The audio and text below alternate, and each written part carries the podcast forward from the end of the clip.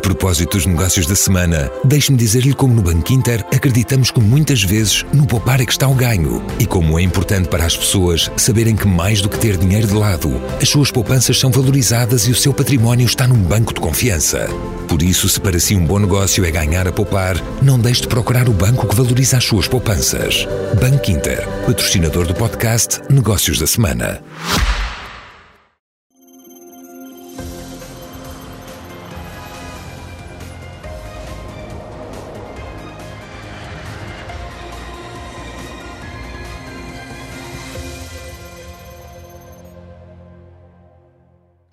Noite. São cada vez mais frequentes os anúncios para a construção de megacentrais de energia solar e eólica. As últimas notícias dão conta de que a corrida aos grandes projetos solares já fez o ICNF, o Instituto da Conservação da Natureza e Florestas, autorizar o abate de 3.775 sobreiros e azinheiras.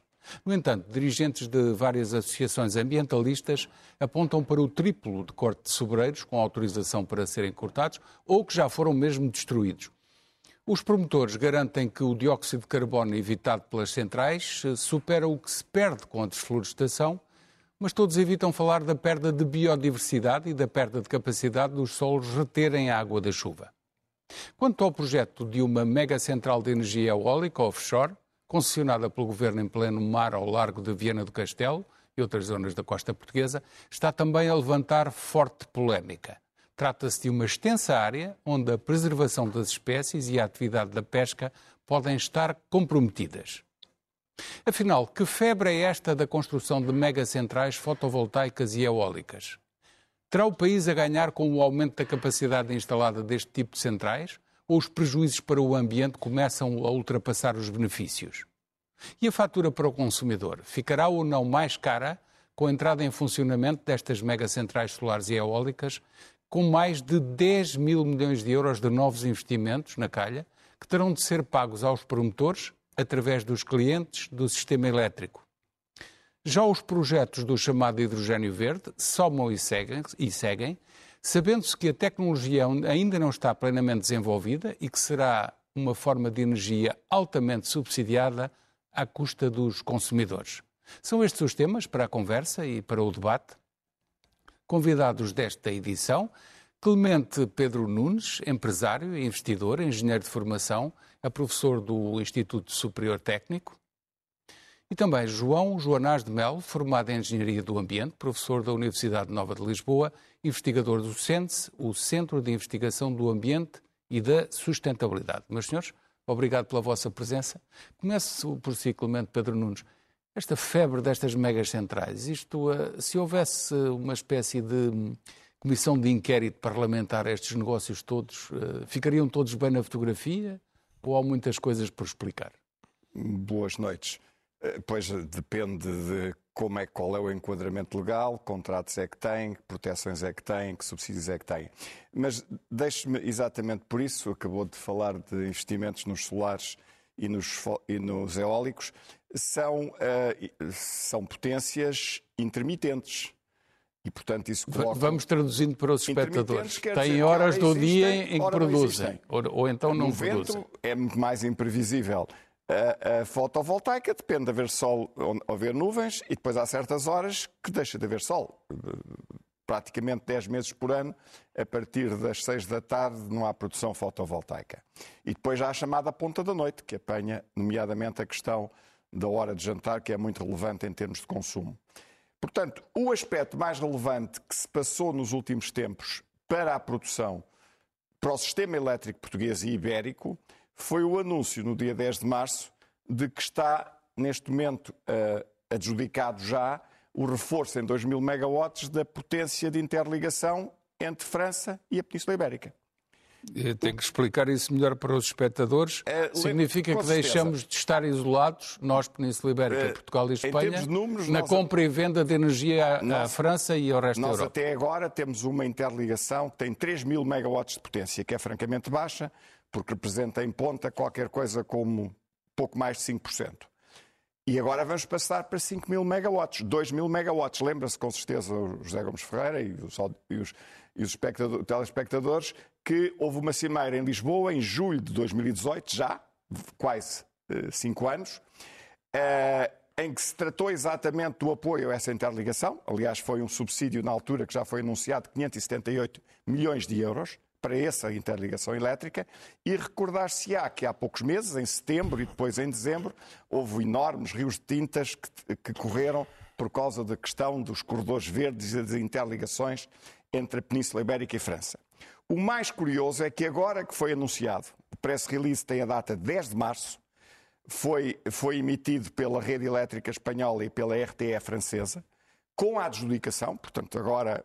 A obra vai mesmo ser feita? Eu diria que a menos de um, de um cataclismo vai ser feito. Aliás, é anunciado diretamente que em setembro as obras começam no terreno.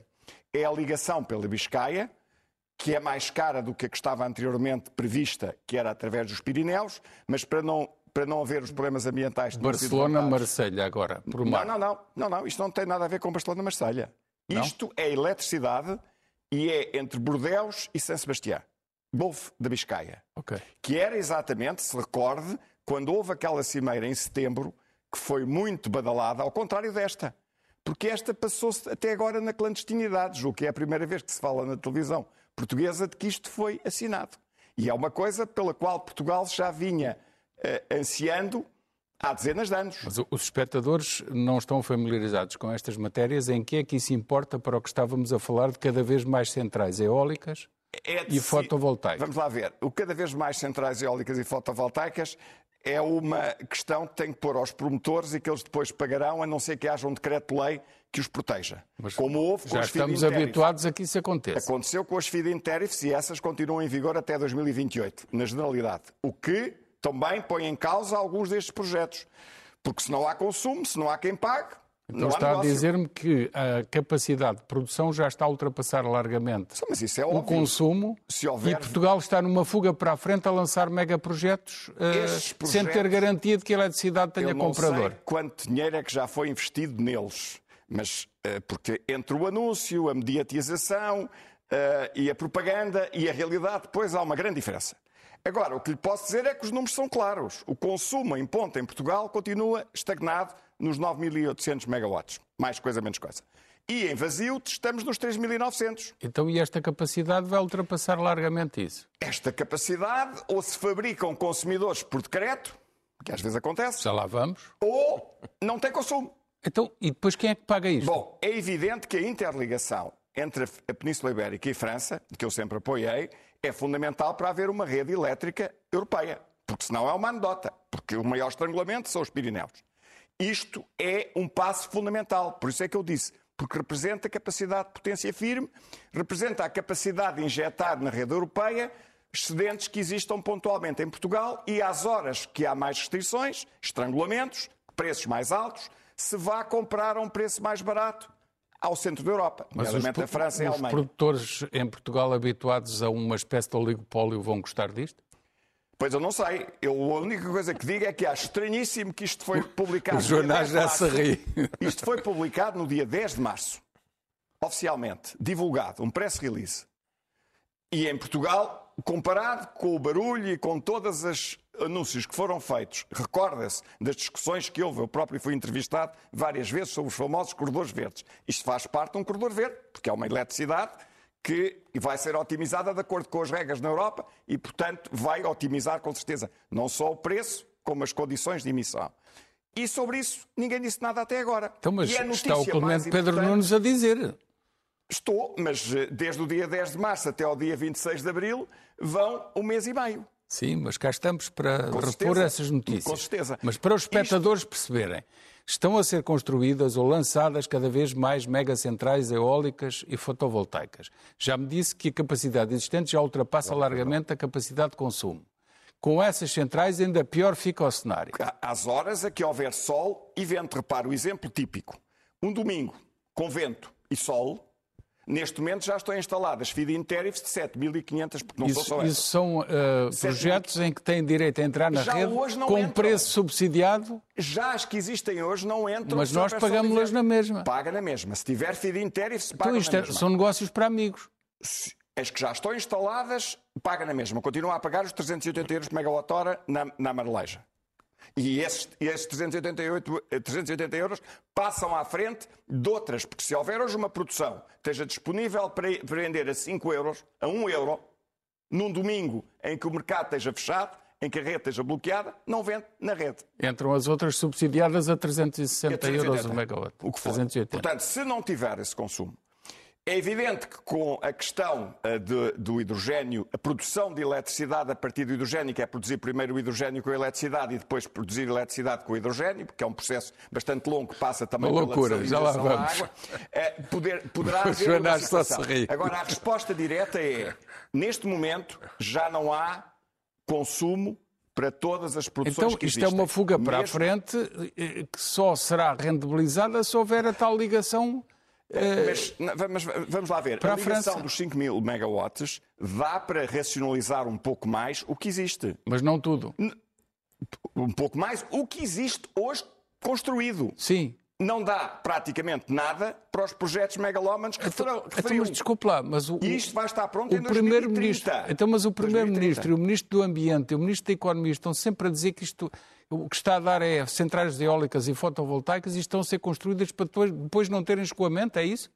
Os números são claros. É o que está a dizer? Ouça, neste momento nós temos em Portugal já potências instaladas no total de cerca de 18 ou 19, mesmo com o encerramento do pego, eh, do carvão de pego e de Sines, 18 ou 19 mil megawatts. Sim. Na ponta são 9.800. Então já, no já vazio temos, são 3.900. Então temos o dobro da capacidade no mas, consumo máximo. Mas mais grave que isso, as centrais que já existem, eu posso, posso lhe citar o caso da central aqui da Lesíria, que é uma central de gás que serve para servir de backup e não haver apagões. Sim que, devido ao facto de nós estarmos a comprar maciçamente a Espanha, o ano passado, 2022, comprámos a Espanha mais de 1.300, não é compramos, o saldo do importador, Sim. entre as compras e as vendas, foram mais de 1.300 milhões de euros, que foi o recorde absoluto.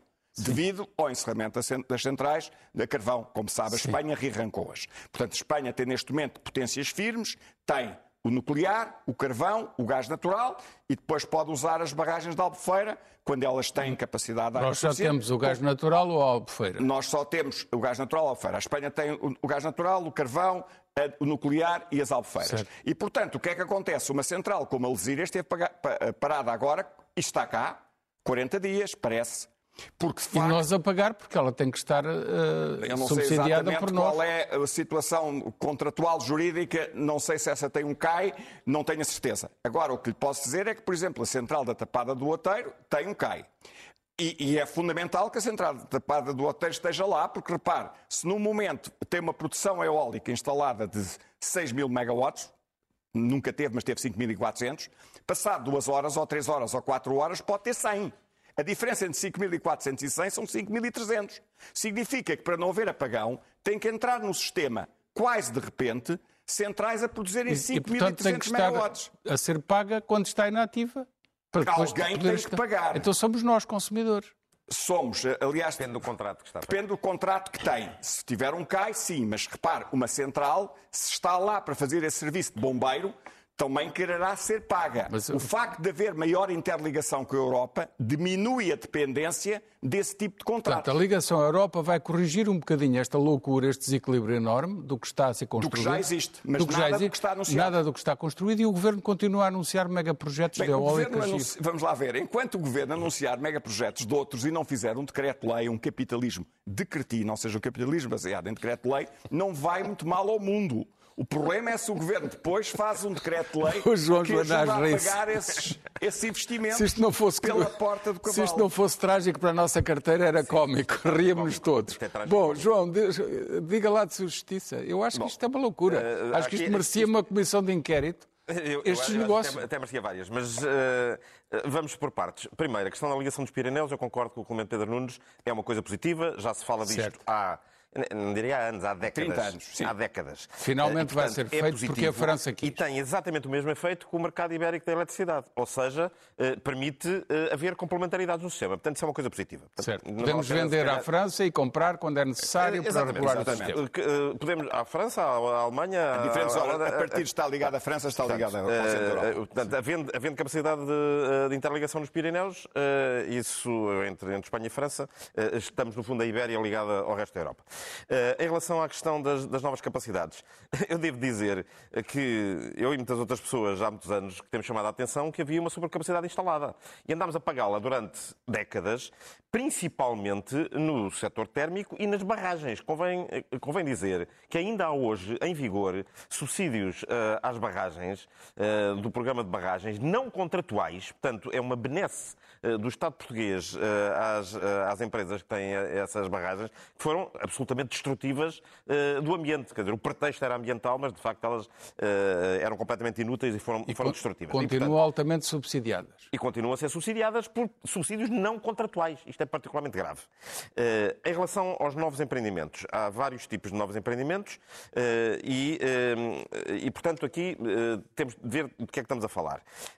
Há, há dois grupos de empreendimentos que estão, eu chamar-lhes em fase piloto, que são as eólicas offshore, que há de facto uma série de problemas eh, com eh, haver esta megalomania de querer eh, de reservar áreas muito grandes quando, enfim, a, a própria viabilidade dos projetos não está completamente demonstrada. Oh, João, só para os espectadores a perceberem, a estamos a falar de 320 mil hectares, 3.200 km quadrados de área marítima, que é à frente de Viana do Castelo, Leixões, Figueira de Foz, Ericeira e Sines. São, Oh.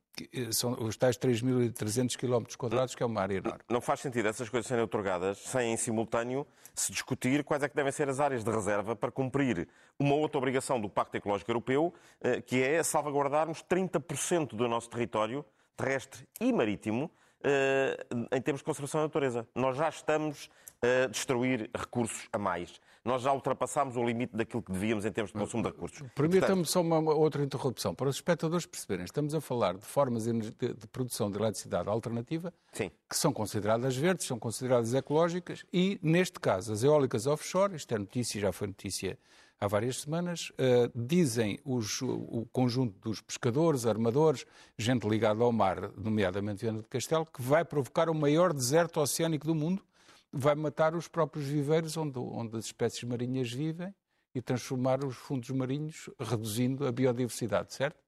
Eh, isso é uma coisa que tem que ser estudada como deve ser e ainda não foi. Eh, e, portanto, Então, mas o Governo coisas- avança, já na- fez a, a na- discussão pública e já fechou a discussão pública, que era até 10 de março, e decide ir para a frente sem, sem mais nada. Eu diria que o- o- os estudos que foram feitos até agora sobre essa matéria são eh, francamente eh, incipientes. E, portanto, isso é uma matéria que precisa de ser analisada com maior oportunidade. Eh, isso não, não, tenho, não tenho grande dúvida sobre isso. Em relação ao hidrogênio, estamos numa situação eh, de alguma forma semelhante, eh, porque o hidrogênio não é uma fonte de energia, é um vetor, é uma forma de armazenar energia. É uma das formas de armazenar energia, embora haja outras. Eh, Por exemplo, eh, está-se a apostar muito nos veículos elétricos, os próprios veículos elétricos funcionam como, eh, como baterias, no Baterias, fundo, baterias móveis, não é? Portanto, ao, nós não haja dúvidas que temos que fazer uma transição para as energias renováveis. Mas por- é preciso ter atenção aos custos e explicar às pessoas quais são os efeitos negativos. E, é antes isso que o disso- Governo não faz. E antes disso, temos de fazer outra coisa, que é reduzir os consumos e, e reduzir o desperdício. Nós podíamos estar hoje. Com a tecnologia que já temos e de forma economicamente rentável, podíamos estar a poupar, eh, enfim, dependendo dos setores, dependendo exatamente de quão ambiciosos queremos ser, entre 20% a 30% da energia que consumimos podia ser poupada através de melhores práticas e através de investimento Mas em tecnologias já grandes, disponíveis. Os grandes produtores, isso não lhe interessa muito. Pois está claro que não. Eh, e, e ao Governo, eh, infelizmente, da boca para fora, a eficiência energética aparece como fazendo parte da lista das- dos desejos, mas depois as medidas são postas em prática nessa matéria, seja nos edifícios, eh, nas nossas casas, nas- nos edifícios de serviços, seja na indústria, seja nos transportes, as medidas concretas que vêm cá para fora, eh, enfim, seriam para rir se não fossem para chorar. Portanto, estamos outra vez na trágico-média.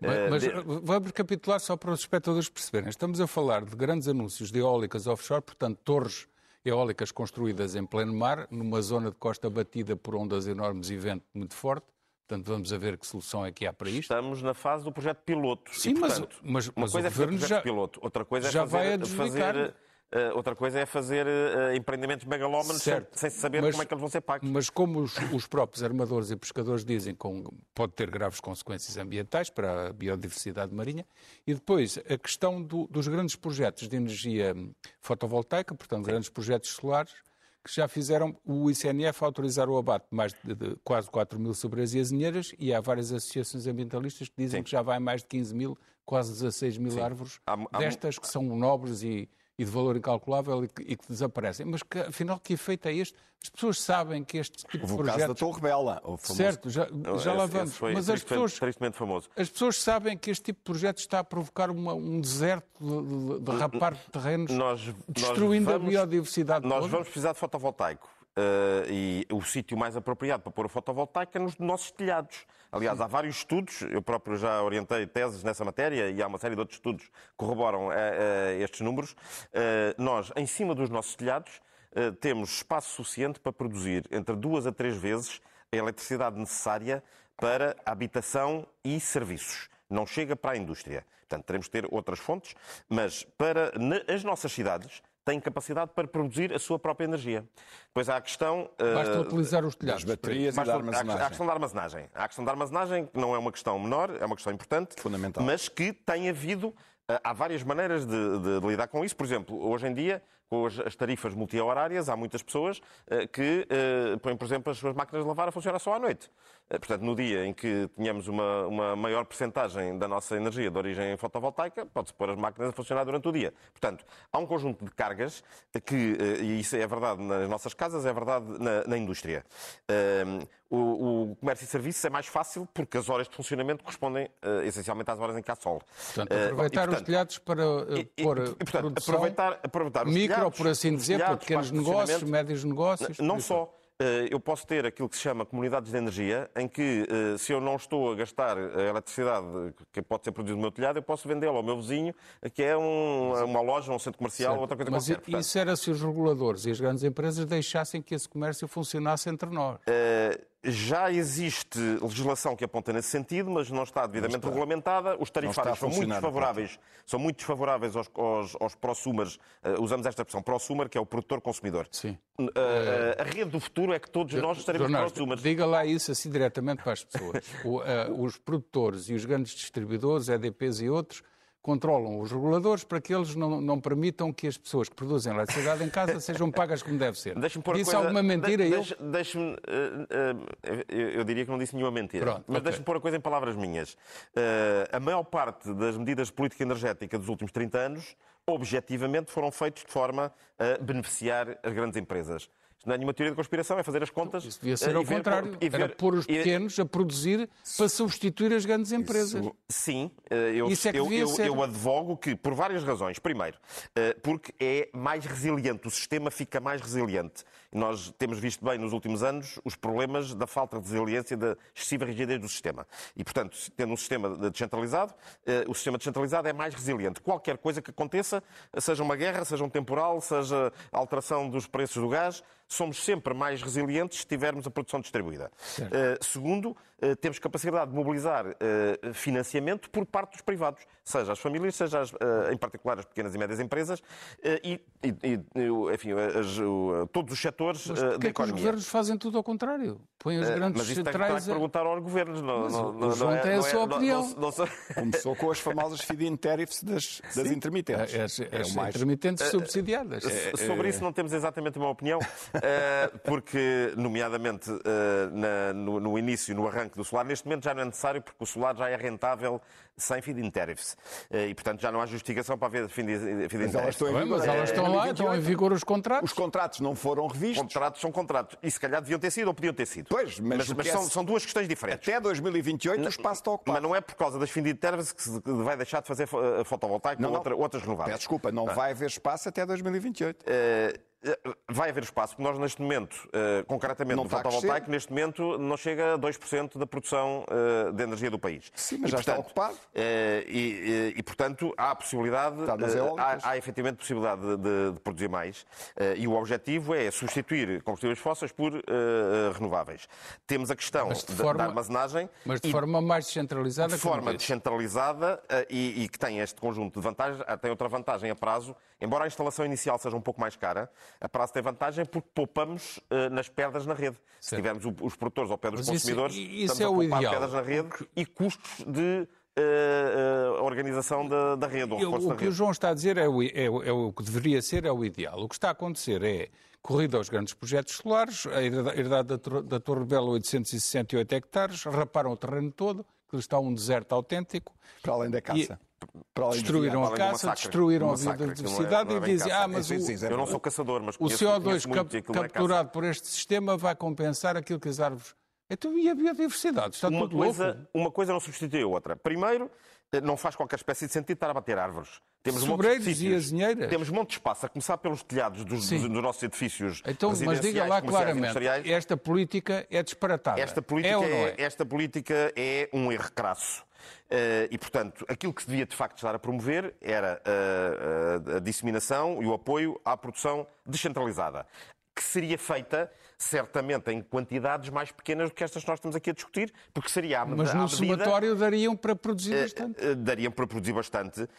Aliás, uh, as, as, contas que estão feitas no roteiro da neutralidade carbónica é que a ordem de grandeza da produção centralizada e descentralizada seria semelhante. Só que o governo, sabe Deus porquê, não, não consigo encontrar nenhuma boa explicação, decidiu eu, dar eu prioridade. Consigo, são amigos das grandes empresas. Pronto. Pronto, é uma, é uma explicação.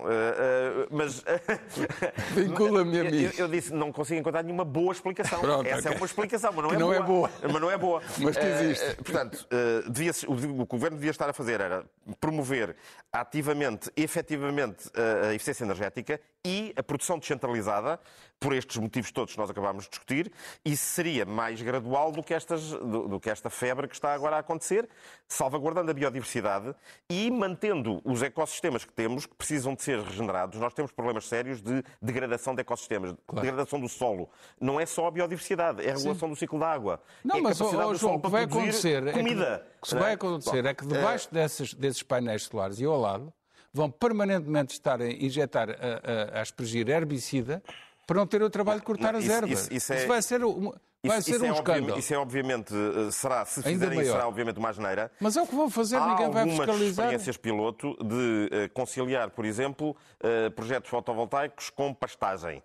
Mas tem que ser com afastamentos, tem que ser claro. com... É muito complicado. Uh, é complicado. O que nós vemos nestes mas, projetos mas, é vez, os painéis colados uns aos outros. É, exatamente. Eu penso que... Mais uma vez, é um, é um, são projetos piloto. Essas coisas é como o hidrogênio, é como, é como outras coisas, merece ser estudada. Agora, dizer que se deve avançar São nisso para mil em, em toda a força não faz João. Eu concluo é que aquilo que estamos aqui a dizer devia ser objeto de uma rigorosa comissão de inquérito no Parlamento. Isto é escandaloso. Eu, Desculpem, vincula-me a mim esta minha Eu diria que Diga. é fundamental que nós tenhamos, e eu estou de acordo consigo e com as suas preocupações, tenhamos uma política energética baseada na eficiência, na rentabilidade e nos equilíbrios sociais e ambientais. Aqui o único aspecto, e isso não está a ser feito, está os anúncios mediáticos não. estão a ser feitos, Claramente não fazem qualquer sentido. Não fazem qualquer sentido, porque como, viu como é que é possível pôr 10 mil megawatts. Aliás, vários especialistas já fizeram vários artigos, incluindo ligados a, a setores próximos desses, desses promotores, que dizem que há aqui um risco grave de canibalização. Vão-se comer uns aos outros. Agora, este reforço da interligação à França é o único raio de esperança que eu vejo numa racionalidade uh, uh, europeia. Só uma, um, aqui um em parênteses. Canibalizar-se se o mercado funcionasse. Mas antes disso, vão convencer os reguladores e o governo mais... a tirar para o consumidor Repare que teve as uma situação todas. extraordinária que se fez um concurso em 2019. Na altura, o governo disse que era um preço baixíssimo e agora a maior parte dos promotores querem renegociar os contratos porque dizem que com as circunstâncias atuais, não conseguem uh, sobreviver àqueles valores. 2019, fotovoltaicos. Agora, repare, então estão a enganar-nos. Disseram que, que, que, que mas era mais grave que isso, repare as pessoas que perderam esse concurso porque foram a, a valores mais altos. E agora dizem, os que ganharam que ofereceram, por exemplo, 20, agora vão renegociar para 30 ou 40. Mas 30 ou 40 é, é o valor de que os outros que perderam. Bom, eu não falo na questão jurídica Vai que está molho de brócolis. Eles, Não, é eles na só não jurídica. aparecem em tribunal, esses promotores que perderam, porque entretanto vão receber outra, outra Pois mega isso- central no outro isso lado. não- isso aí é uma Desculpa, senhores, possível. eu- eu não Agora, resisto, isto é digo- escandaloso, oh, Zé temos que denunciar. O que digo é que o nosso país, como sabe, tem um PIB potencial muito baixo. Está-se a atrasar em relação aos nossos parceiros europeus. Portugal, Europa hoje, tem um preço de energia que é quatro vezes superior aos Estados Unidos da América. Isto nunca tinha acontecido antes. Então, é uma loucura. devido à guerra, à guerra da Ucrânia, devido às sanções à Rússia, isso tudo. É uma loucura.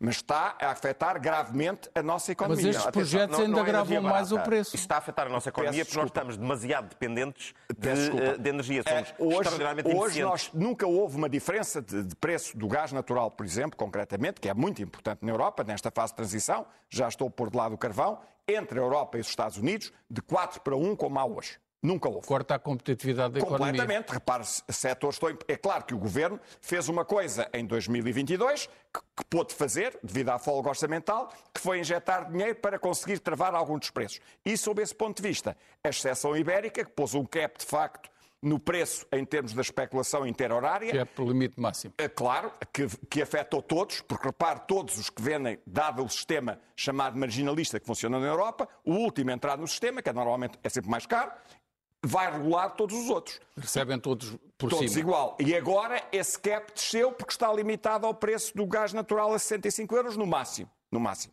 E todos têm que se ajustar a isso. E essa exceção ibérica, como sabem, foi prolongada agora até ao final de dezembro deste Devia, ano. devia ficar a Deste funcionar dezembro. por muitos anos. Pois, isso agora, eh, enfim... É, é discutível. Isso também não é muito bom para a eficiência da economia. é, é, é, Sim, se entretanto baixar muito o preço algumas, do gás. tenho já algumas dúvidas. Para já foi uma situação bastante boa.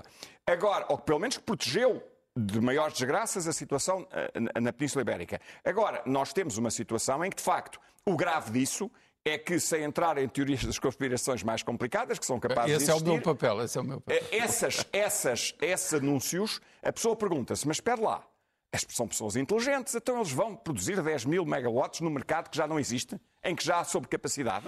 O que é que está escondido para avançarem com esses negócios? Pronto, digo eu, negócios para amigos. é que- Portanto, eh, há aí qualquer coisa. Agora, o que lhe digo é o seguinte, ligado a essa questão, isto não é teoria da conspiração.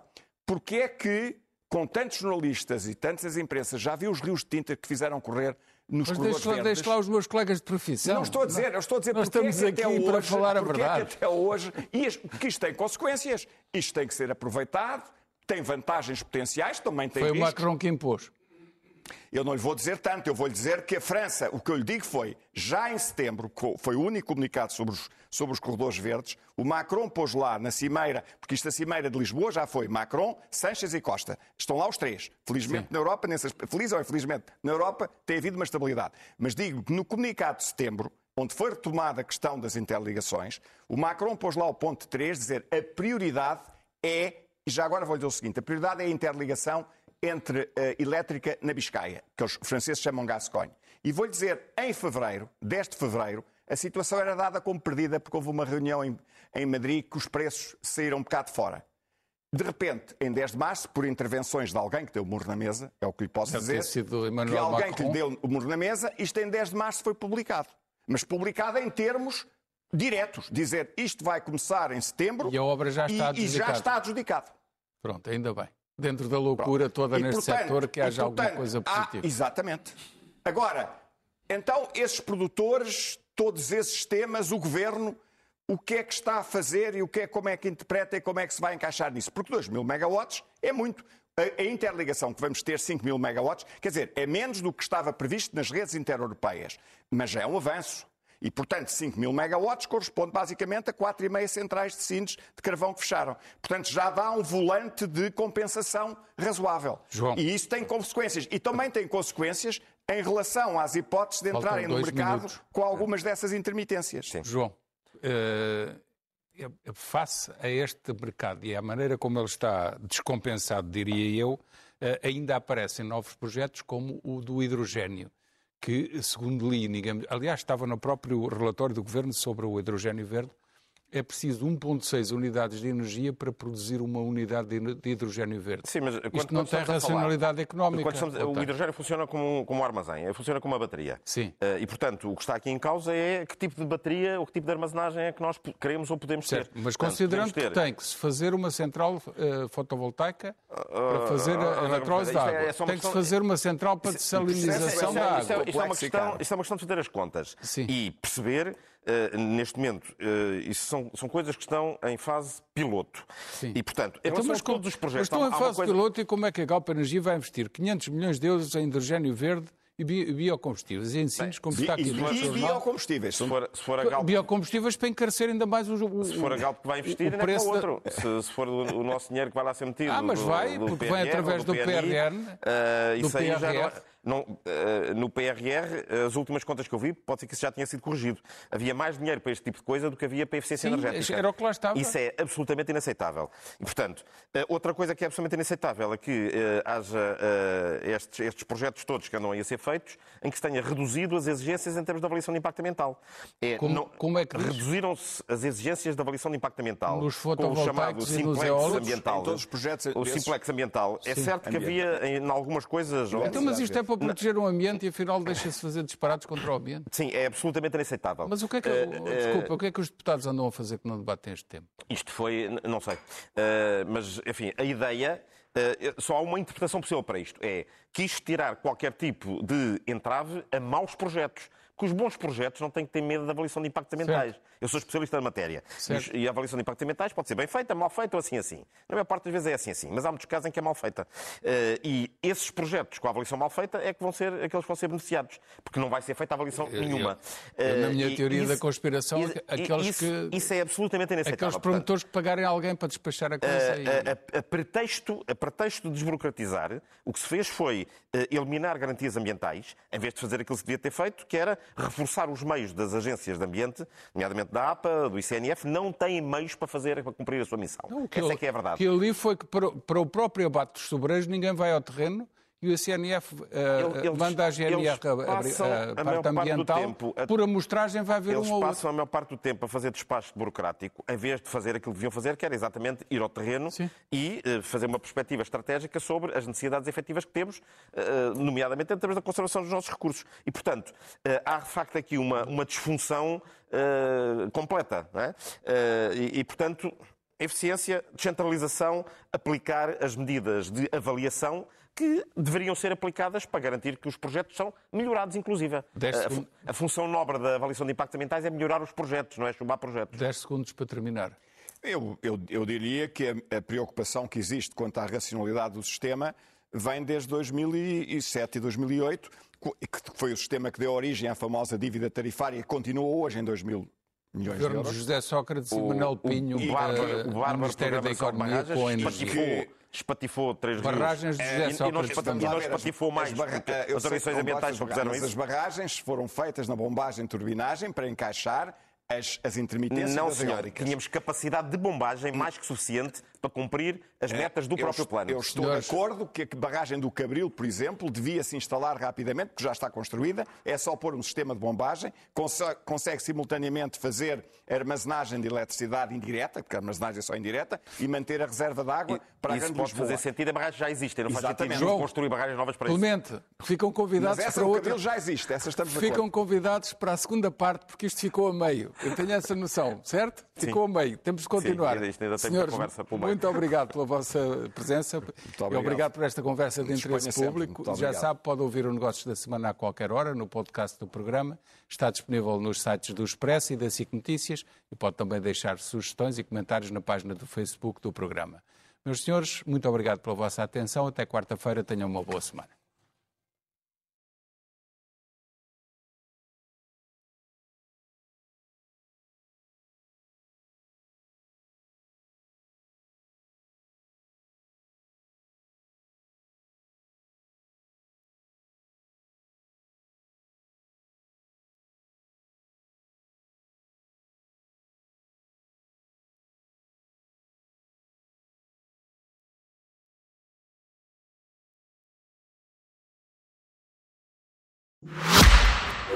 Propósito dos negócios da semana, deixe-me dizer-lhe como no Banco Inter acreditamos que muitas vezes no poupar é que está o ganho e como é importante para as pessoas saberem que mais do que ter dinheiro de lado, as suas poupanças são valorizadas e o seu património está num banco de confiança.